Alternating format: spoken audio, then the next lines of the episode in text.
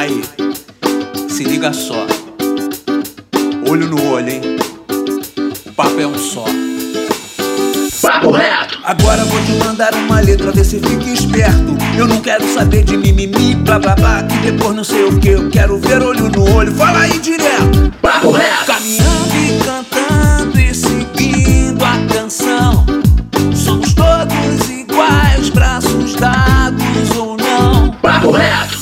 Fala, minha querida, meu querido, minha consagrada, meu consagrado, nosso jovem brasileiro. Hoje você sabe, cara, hoje não tem dois papos, não tem papo torto. Hoje o papo, você sabe, é reto. Nosso maravilhoso podcast promovido pelo Instituto Reação. E qual o tema desse podcast, Pedrinho? Fale comigo. Cara, a gente vai falar sobre artes cênicas, sobretudo a profissão de ator e atriz as artes cênicas, né, mais especificamente sobre a atuação. Mas as perguntas que vamos debater: como será a vida de um ator e a influência dessa arte que essa arte tem em nossa vida e em nossa educação. O que atuar desenvolve na gente? Como podemos desconstruir essa visão que por vezes é distorcida sobre a imagem de um ator ou atriz? São essas dúvidas que vamos discutir aqui nesse podcast. Quem vos fala é o Pedro Aurélio, educador do Instituto Reação. E vamos construir esse debate junto com os nossos mediadores, que são os educadores do Instituto. Mariana Barbosa. Fala, Mary. Olá, pessoal. Prazer estar com todos vocês aqui. E Gilson Jorge. Fala, Gilson. Bom dia, boa tarde, boa noite, nosso jovem brasileiro. E os nossos convidados do dia, que são a Ana Paula, que é artista plástica, atriz de teatro e TV, professora em diversos locais, atualmente trabalha com adolescentes, sendo professora de teatro do Cefet, principalmente com focos nas questões sobre ansiedade e depressão que se relacionam no período da adolescência. Oi, Ana. Olá, tudo bom, pessoal? Prazer, prazer estar aqui com vocês. E Wallace Lino, bicha preta favelada, artista multilinguagem, ou seja, de múltiplas experiências como artista, criador do projeto Entidade, que fala sobre narrativas LGBTs da Maré. Fala, Wallace! Bom dia para todo mundo, gente. Prazer estar aqui. E quem vai começar mandando papo dessa vez será o nosso educador, Gilson Jorge. Fala, manda o papo, Gilson. Então, galera, eu tenho para mim que todo mundo, quando para para pensar o que, que quer ser da vida, pensa em ser artista, de alguma forma. e aí, queria perguntar a vocês, quando é que foi que vocês tiveram esse estalo na vida de vocês? Vocês pensaram, ah, pô, vou ser ator, vou ser atriz, eu vou trabalhar com, com, com teatro, vou trabalhar com atuação. Quando é que deu essa, essa iluminação na cabeça de vocês? Começar com a Ana Paula. Então, é, comigo foi uma coisa assim, eu não decidi. Foi uma coisa que aconteceu, foi muito orgânico. Na verdade, eu era uma adolescente extremamente tímida, tinha vergonha de tudo. Identifico muito isso com os meus alunos hoje. Vejo que essa fase da adolescência a gente tá mudando tudo. É um braço que cresce mais, é um peito que cresce mais, sabe? As vergonhas. E aí tava lá eu com 14 anos, assim, mas morria de vergonha de tudo. E minha mãe me obrigou a fazer aula de teatro e um curso de teatro para eu perder um pouco a timidez. E aí fiz lá o curso, acabei sendo a árvore da apresentação. Lembro que foi uma sensação muito forte para mim naquele momento, porque por, tá, pelo tamanho que eu tinha, né, de timidez e tudo e que nunca mais ia fazer teatro na vida. E com 17 anos tive uma outra crise existencial também. E minha mãe foi lá, me obrigou de novo a fazer teatro. Naquela época ela tinha um poder, assim, sabe? E eu fui. E aí lembro que também, assim, cheguei na aula, falei, não, só vou assistir, o professor me obrigou a fazer. Cara, e aquela aula foi muito, essa aula especificamente, essa primeira aula desse, dessa segunda vez que, que eu fui, foi muito forte. Porque, eu não sei, ele fez alguns exercícios ali que foram, um deles foi muito catártico, no sentido de de eu colocar minha emoção para fora. Eu lembro que era um lance assim que eu tinha umas cadeiras e que a gente sentava na cadeira, tinha um personagem, e quando ele batia a palma, a gente eram quatro pessoas, cada uma numa cadeira, a gente pulava, ia de uma cadeira para outra no personagem. E eu lembro que tinha uma criança e quando fui fazer a criança, eu, eu caí em prantos, então foi um momento catártico assim. E dali eu nunca mais parei. E quando eu vi, eu tava no grupo ali fazendo, trabalhando com a galera e fazendo, fazendo, fazendo, e tô até hoje. Nunca mais, entendeu? Então foi uma coisa que me captou, que me capturou. E claro que aquilo foi tomando uma outra dimensão intenção. A princípio foi uma coisa que só para lidar ali, para aprender, conseguir fazer as coisas, ser menos tímida, mas que foi me tomando de uma forma absurda e que me levou para caminhos muito diferentes, entendeu? Desde trabalhar no, numa penitenciária, dar aula para preso, de trabalhar no município, no estado, de, de, atuar, de dirigir, de fazer mil coisas com isso. Foi isso, foi o start, foi ali. Acho que foi uma canalização das emoções. Uhum, valeu. E você, Wallace, como é que foi isso? Bom, é, eu acho que a experiência de de ter acesso, né, essa ideia de ser artista para nós favelados negros, ela se dá em outras dinâmicas, ela nunca tá pra gente dentro de uma relação de acesso e oportunidade livremente assim o tempo inteiro. Então, eu sempre fui um, um uma criança criativa. E a minha mãe sempre me colocou ali em contato dentro das limitações que ela tinha, né, econômica e, enfim, como mãe solo, mas ela sempre me colocou em contato com linguagens artísticas e tal. E a própria experiência de ter sido, ter passado minha adolescência na igreja também me colocava em contato com algumas linguagens artísticas. Mas quando eu tive um contato com uma oficina de teatro, né, tipo, em que estava sendo oferecida lá dentro de uma ONG da Maré e o patrocinador pedia que nós fizéssemos, entregássemos peças, né, tipo peças referentes a temas de HIV AIDS e enfim, porque o projeto era voltado para promoção de saúde e o teatro também ali oferecido era com o intuito de desinibir os, os adolescentes. E aí tinha uma decisão ali nossa, como adolescentes, moradores e também pessoas que, que já questionavam a relação de como que a arte tava, não nos imprimia, né? Tipo, a gente se colocou contra fazer isso. A gente falou para a professora da época que a gente queria fazer um teatro diferente do que a gente vê na televisão. A gente tava aí num, num boom da Cidade de Deus, né? Do filme Cidade de Deus. E aí ela ficou louca com isso, com a nossa colocação. e ela falou: então vamos fazer um grupo de teatro. Então, tipo, o acesso, meu start na realidade em ser ator, em ser artista, se dá numa necessidade de me ver traduzido e visto, né? E me visto, assim, no, dentro de uma linguagem artística. Então, eu acho que ali, desde muito no, novos, assim, adolescentes, o que ia ser assim a marginal, a gente já estava ali muito tretando por uma relação de espaço e narrativa diferente do que é reproduzido cotidianamente sobre os nossos corpos e o nosso território. Então, eu acredito que ser artista vem desse lugar e não da necessidade de falar. Então, galera, é, esse podcast ele, ele faz parte de uma série de outros podcasts que a gente tem feito, né? Que a gente tem buscado investigar é, as profissões, né, as práticas profissionais, para que os nossos jovens entendam as possibilidades, mas também entendam quais são os desafios para ocupar esses lugares. E aí a minha pergunta para vocês é sobre os desafios. É, é, quais são os maiores desafios que vocês enfrentam, enfrentaram para estar nessa profissão, né? Para atuar nessa profissão. E aí eu entendo vocês podem até deixar claro em que parte, em que setor que vocês trabalham mais claramente, até para a gente entender esses desafios.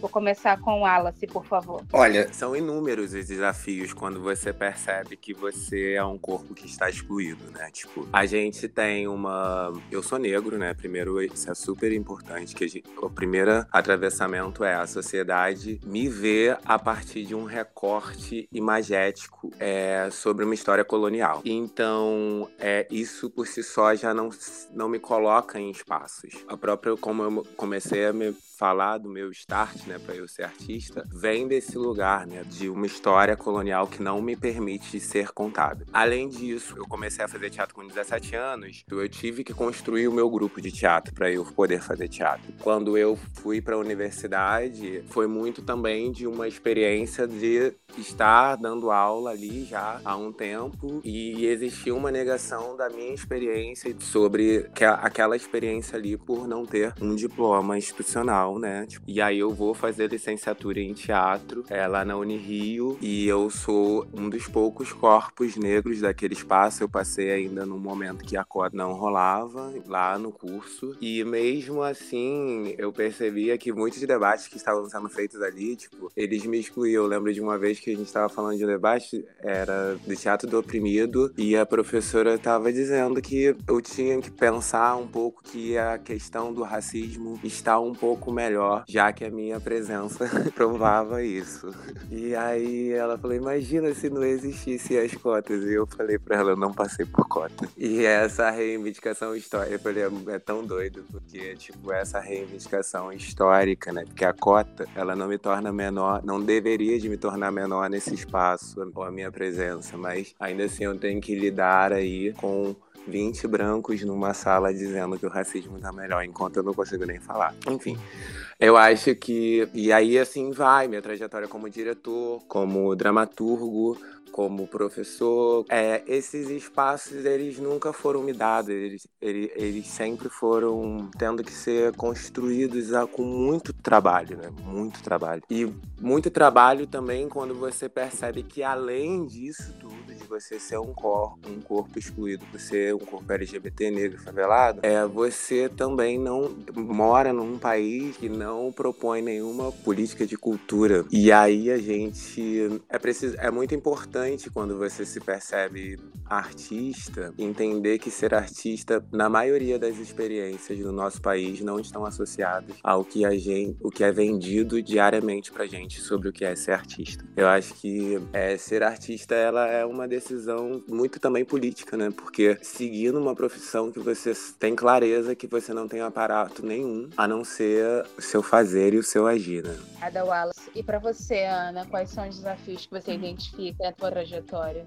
Então, o Wallace levantou questões muito importantes, é, essenciais, assim, porque a gente vive numa sociedade que ela coloca o tempo todo modelos pra gente, e a gente acaba acatando e a gente nem sente o quanto a gente está inserido nisso, porque é uma coisa que tá aí desde antes da gente nascer e que vai sendo repetido. Então, para você sair desses lugares, né, e você conseguir ter uma até essa consciência como se tivesse que dar um passo atrás, tentar se ver de fora daquilo ali, de como nessa engrenagem você cria espaços, né, de abertura. Então, por exemplo, ele falando da trajetória dele, é, eu fico pensando na minha trajetória na escola, né, de como eu criar, por exemplo esses espaços de fala, né? Para justamente é, é, pensando nessa questão que ele colocou de quando você você é negro, você é LGBT, enfim, onde você encontra espaço ali. Então, por exemplo, na minha trajetória aqui, né, percebendo na escola, né, logo depois do assassinato da Marielle, aquilo me tocou muito forte, que eu vi que esse silenciamento me fez assim, me, me mobilizou no sentido de procurar é, não deixar é, que o medo tomasse conta.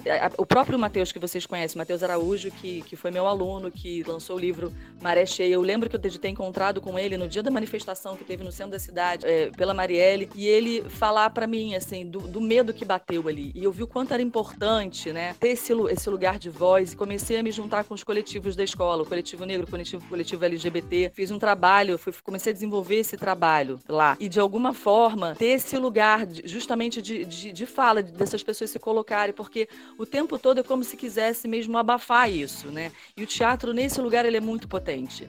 Ele te traz essa possibilidade de você. A gente falou lá no, no primeiro momento, o, o Wallace falou sobre a questão da visibilidade. Ele te dá essa visibilidade, porque todo mundo vai lá e olha você em cena. Então você ganha esse espaço. Como ganhar esse espaço, né? Ele falou também do teatro do oprimido. O Augusto Boal traz isso muito firmemente, que qualquer um pode fazer teatro. Ele traz essas. É, é, te dá uma possibilidade aí de você não achar que você precisa de um espaço, que você precisa ter uma formação, que você pode começar hoje. Pega lá os livros do Boal, junta uma galera, vamos fazer que nem ele fez aí com o grupo dele. Enfim, eu me sinto também, é, é, me vendo o que ele falou escutando, me percebo muito nesse lugar também de abrir espaço. Parece que os espaços são muito reduzidos é, é, de alguma forma. Até mesmo nessa, nesse outro lugar da televisão, né? É um modelo, é aquela pessoa. Você pode reparar nos tipos, nos modelos, enfim. É, então você de alguma forma é, é, tentar lidar também com isso, perceber e ter essa, essa perceber isso, ter essa percepção do que está acontecendo, não entrar tanto, né, de, de, e, e, aceitando tudo que é colocado para você, mas encontrar novas possibilidades. Que ele falou, não é fácil, assim, você tem que, que lutar, é uma luta cada diária, né, para você conseguir espaço, para você conseguir as coisas, enfim, mas, mas é isso, a gente também tem que, que seguir em frente e correr atrás e juntar com a galera que tem a ver, enfim, acho que é muito nesse lugar. Eu só queria falar uma coisa, Gilson, antes, porque também na minha fala eu também só falei só sobre o problema que tem em, em escolher essa profissão, mas é porque eu acho que é importante a gente ter essa consciência que a gente não tem uma, uma estrutura que coloque a gente ali, de fato, ela, ela tava falando antes, né, sobre essa, essa questão dos espaços, né, tipo, mas assim, na minha experiência também o fato de hoje eu ser ator e, e ser tudo isso que tem essa trajetória, né, ela tá totalmente atrelada a uma história de muita resistência, de muita coletividade. Eu, eu sou da terceira geração de moradores da Maré, se você pensar lá do período da sua formação mais próximo do que é. E aí você percebe muito como existe uma resistência, reexistência sobre a história e narrativa daquele lugar. Também sobre a minha presença e atrelado aos que vieram e investiram né, culturalmente naquele, naquele espaço. Tem muita história, ex, existe uma história linda também sobre ser artista, que também precisa ser contada e precisa ser colocada. Eu acho que eu me colocar como artista que fala sobre as minhas identidades é uma conquista que não é só minha, é uma conquista que é sobre a história da maré também. Tipo, então, acho que é importante eu falar que tem muita, muita felicidade também né, nessa escolha também. E aí, galera, eu queria saber. Essa pergunta ela, ela, ela se relaciona com isso que você falou também, Wallace, porque eu queria saber como é que o teatro ele se relaciona com, com o autoconhecimento e o empoderamento, né? E aí, como a gente está falando para os nossos jovens, assim, é, é, principalmente com eles, né? A questão do jovem, mas não só no empoderamento e no autoconhecimento da pessoa, mas também da, da relação dessas pessoas com o seu espaço, né? Com o, o seu semelhante, né? Com, com com a sociedade e com o espaço. E aí eu queria que você começasse, Ana Paula, porque você tem também um trabalho com os adolescentes, né? E eu queria que você falasse dessa canalização das emoções muito voltado para os jovens, também em relação à sociedade como um todo. O que eu percebo, assim, no, no, trabalho é, com os adolescentes, é assim, que quando você é criança, você tem aquela espontaneidade, você brinca, você cria, você... Qualquer coisinha que você pega no chão, pega ali uma, sei lá, uma caixinha de, de sabonete, você já tá brincando, você tá recriando. E quando chega na, na pré-adolescência, ainda tá assim, chegou na adolescência, eu percebo que parece que rola uma apatia ali, sabe? É claro que não é todo mundo, mas eu percebo uma timidez, e talvez por conta dessas transformações. E eu acho que o teatro, nesse lugar, ele é muito importante, porque, assim, você tem a possibilidade de, de trabalhar ali o seu corpo, você tem a, a, possibilidade de se perceber. Então, vou muito nesse lugar mesmo do corpo, de você se reconhecer e você reconhecer o outro, você é, abrir a sua escuta tanto para você quanto para o outro, você ter esse, jogo dessas relações. Isso é muito potente. Assim, eu acho que a aula de teatro, né, na escola, ela funciona no sentido muito, pelo menos a minha, no sentido muito contrário, às vezes aquela, aquela coisa da competição, da disputa, do, do eu, eu sempre tenho que tirar nota nota mais alta. Então, a própria configuração da, da aula, né? Você chega, você, pelo menos na minha sala, a gente tira o sapato, eu tenho essa possibilidade lá no Cefet também. Enfim, mas desde quando eu trabalhei no município, eu trabalhei lá no estado, eu sempre procurei fazer isso de alguma forma, sabe? Trazer e capacitar no sentido assim de potencializar o aluno, de encontrar nele o que ele tem de melhor, sabe? De tentar de alguma forma ver quais as qualidades, porque às vezes você acaba tendo um, um esquema ali em que você, por conta de você ter que é, sempre ah, tirar anotar mais do que não sei o quê e precisar sempre estar tá dando um resultado, você esquece, assim, de, poxa, nós somos pessoas que nem sempre eu vou acertar, eu, eu tenho minhas fragilidades, como eu lido com as minhas fragilidades, eu acho que é por isso que a gente está tendo tantos problemas com essa questão é, emocional hoje em dia, a questão da ansiedade e tudo, porque ainda mais com, eu sou de uma outra época, né, vocês são bem mais jovens, mas é, na minha época não tinha nem internet, não tinha nada disso, com essa questão da internet, da, de, dessa coisa aí de você ver tudo, parece que isso ainda se torna uma pressão ainda maior, né, de você ter que ter um resultado, de você ter que ser o melhor, de você ter que ter um modelo. Então isso é muito difícil, eu vejo para os adolescentes. Então, é, é, nesse sentido, eu acho que você se conhecer, você ter essas trocas e você se ganhar essa potência e, e, e, prestar atenção no que é nosso, no que é seu, assim, eu falo muito da nossa cultura também, sabe? Da questão do teatro, a gente está sempre olhando para fora, olha quanta coisa boa a gente tem aqui, né? O Boal é um cara mesmo que traz, que tem essa história toda tão linda. Poxa, eu lembro que a primeira vez que eu fui falar de Boal na universidade foi com esse projeto do Paul Heritage, um inglês, que veio fazer teatro nas penitenciárias, entendeu? E o Boal tava lá na faculdade, sempre, claro, também era opção dele, ali do lado de fora, é, fazendo os treinamentos. Ele aparecia, volta e meia, tava ali super acessível. Então, eu acho que, que é muito nesse lugar, né? Eu acho, eu penso muito nesse lugar, assim, de você também tirar as opressões. Pegar, eu pego muito esses temas tabu e tento é, trabalhar com isso, sabe? Começar a olhar e falar sobre tudo com muita naturalidade. É falar sobre sexualidade, falar sobre essas questões mesmo de, de depressão, de sei lá, ansiedade, mas tratando isso como, com, com naturalidade, sabe? É, é, faz parte. Acho que é por aí. E você, Wallace, como é que aí a gente consegue utilizar essa canalização das emoções, tanto para empoderar o jovem, aí falando também do jovem favelado, né? E essa relação com, com, com, o espaço, com, com a história do local, como é que você vê isso? O teatro como ferramenta, né? É, eu estava conversando um dia desses com meu irmão e ele me disse uma coisa, meu irmão, ele, Paulo Vitor, ele, ele faz história, né? E ele falou uma coisa muito, muito que eu achei muito precisa. A gente vive sobre uma sociedade que nos coloca o tempo inteiro é, numa relação de três tempos o presente, o passado e o futuro. E a gente precisa ter consciência que esses, esses três tempos estão agindo no agora, no como que a gente está agora, agora, nessa relação do presente. E ele falando muito dessa, porque a gente tem um conjunto de símbolos que constrói o que, que é história e que nos coloca sempre de fora e que não nos coloca de, no lugar de se ver narrando e que também destrói as nossas experiências quanto pessoas que performam nessa essa história, né? E aí ele falou muito de, de como que, tipo, ser um corpo favelado é estar em contato com um tipo né, de história ligado a essa história, a história oral, né? Tipo, ela atravessa os povos que formam a maré. Tipo, a maré é majoritariamente negra, assim como a maioria da população pobre.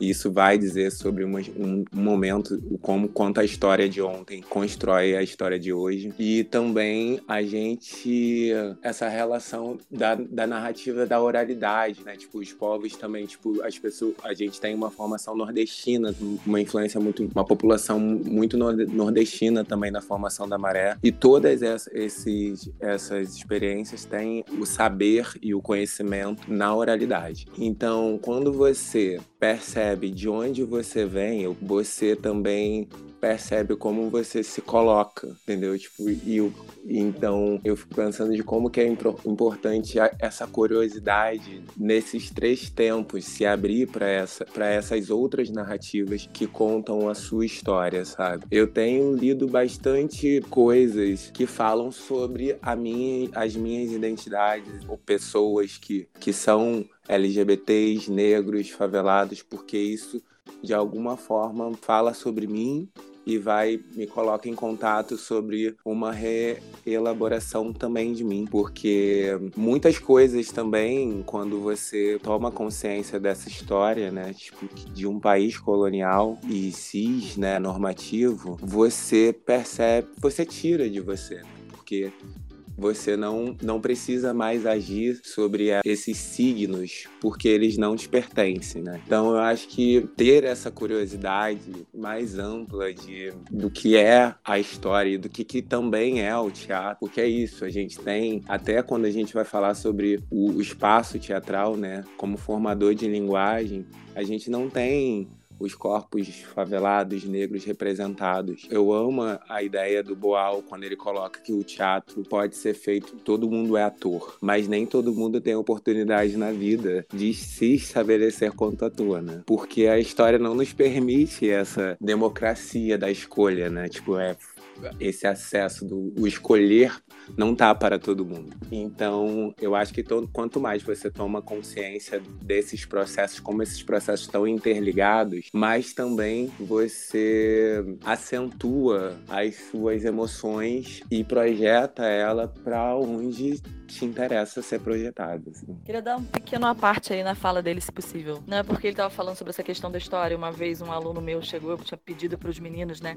Cada um levar alguma coisa, assim, falar sobre alguma coisa que tivesse muita identificação, que fizesse, sabe, que fosse um hobby ou que, ou que trabalhasse com isso. E teve um menino que, de 14 anos, que levou vários livros de história falando que ele gostava de estudar história contrafactual, porque falava justamente sobre essa história que não era do lugar onde a gente aprende, que geralmente é do lugar, geralmente não é do lugar dos vencedores, mas do lugar daqueles que perderam, entendeu? Que estão no outro lado. Então achei muito interessante, só para complementar o que ele tá falando, que às vezes a gente vê as coisas por um ponto de vista e tem outros, entendeu? Nesse sentido. De quantas possibilidades você tem de, de olhar para as coisas e não se ficar naquele lugar então que te colocam, né? Ana. Então, gente, a gente está chegando no finalzinho do nosso podcast e aí, mais uma vez, lembrando, né, que esse podcast é para os nossos alunos, nossos adolescentes e que provavelmente alguns deles se interessam pela área que vocês atuam. Então, a ideia é que você dê uma dica, assim, né, porque vocês já estão nessa área há um tempo, já construíram uma trajetória. Quais são as orientações que vocês dariam para quem tem interesse, quem se vê como ator ou atriz, ou diretor ou professora de teatro no futuro. E, claro, deixar o merchan de vocês, as, as, os espaços que vocês estão construindo, que vocês gostariam que a, que a galera tivesse oportunidade de ser. Enfim, vou começar com o Wallace, por favor. É, eu até tinha brincado com, com o Gilson quando ele tinha entrado em contato comigo, que é uma dica, não seja um artista. Não, mas assim, eu, eu acho que é, brin é, é uma brincadeira, mas é verdade, porque eu também. É complexo, né? Tipo, então eu acho que tem uma. Mas é complexo, mas é só quando você tá dentro dessa experiência, você consegue perceber o quanto que é você tá mexendo sendo artista. Você percebe o poder da, da imagem, né? Tipo, e como o seu corpo tem poder de construir novas imagens. Então, mas esse lugar é um lugar de muito estudo. Ele tem que ele te exige curiosidade e ação o tempo inteiro. Então, acho que tem que se colocar nesse lugar de um corpo curioso, não só para saber, mas o que está aí dado como signo, mas para recriar os seus novos signos, assim. Isso é uma dica que eu super daria. E o meu merchan. eu sou o Alice Lino, né? Então, tipo, tem lá as minhas redes sociais, né? Tipo, sei lá, no Instagram ali, no Wallace, no Facebook, Twitter também. Eu faço parte da Cia Marginal, a gente agora também está estruturando como, como trabalhar, né? Tipo, nessa perspectiva de isolamento e pandemia, já que a linguagem teatral hoje não é possível possível por conta do isolamento, mas como que a gente começa a recriar. Então, tipo, quem quiser acompanhar lá nas redes da Cia Marginal também.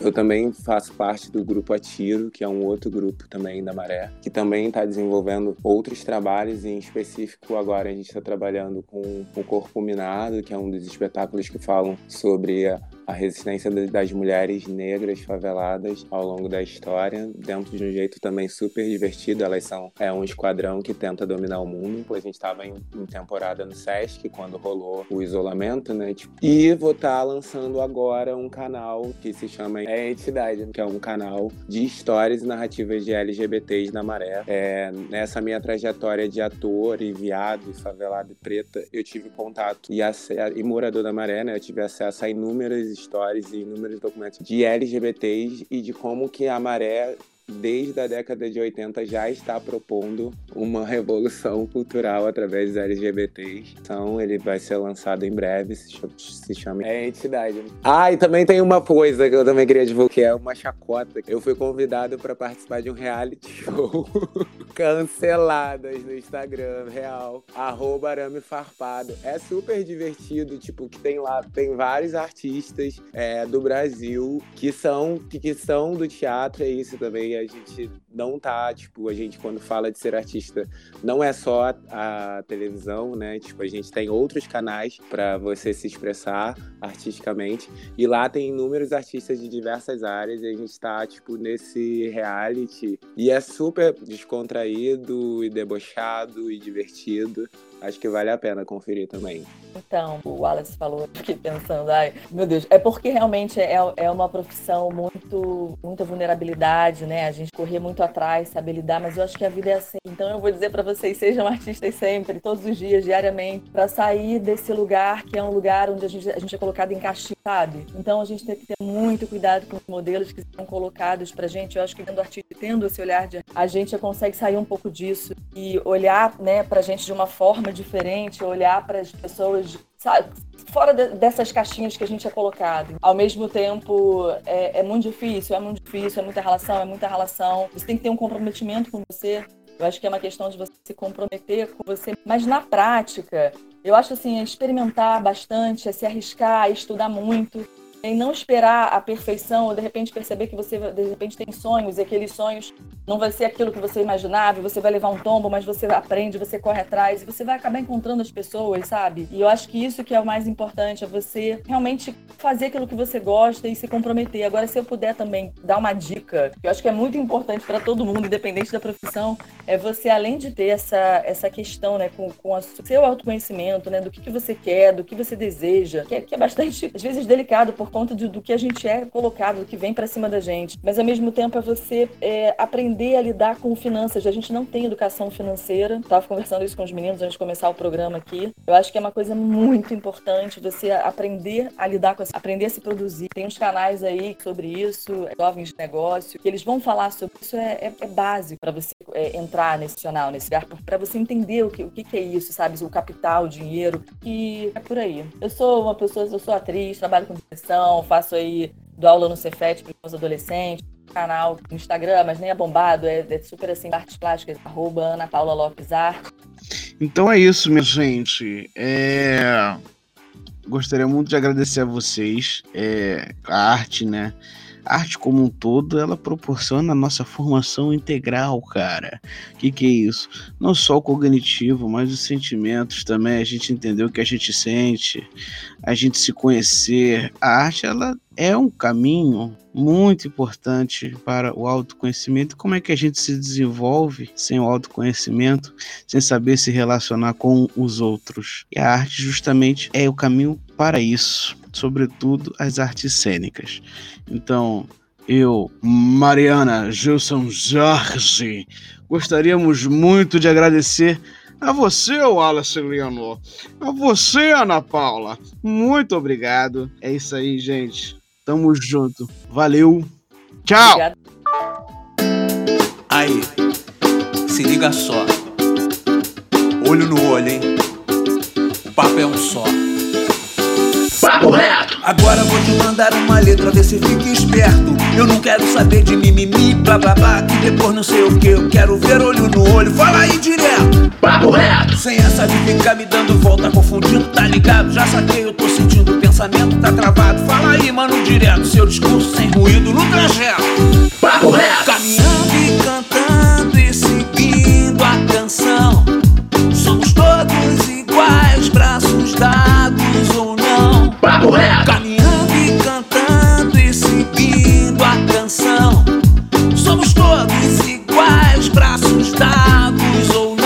Papo Reto!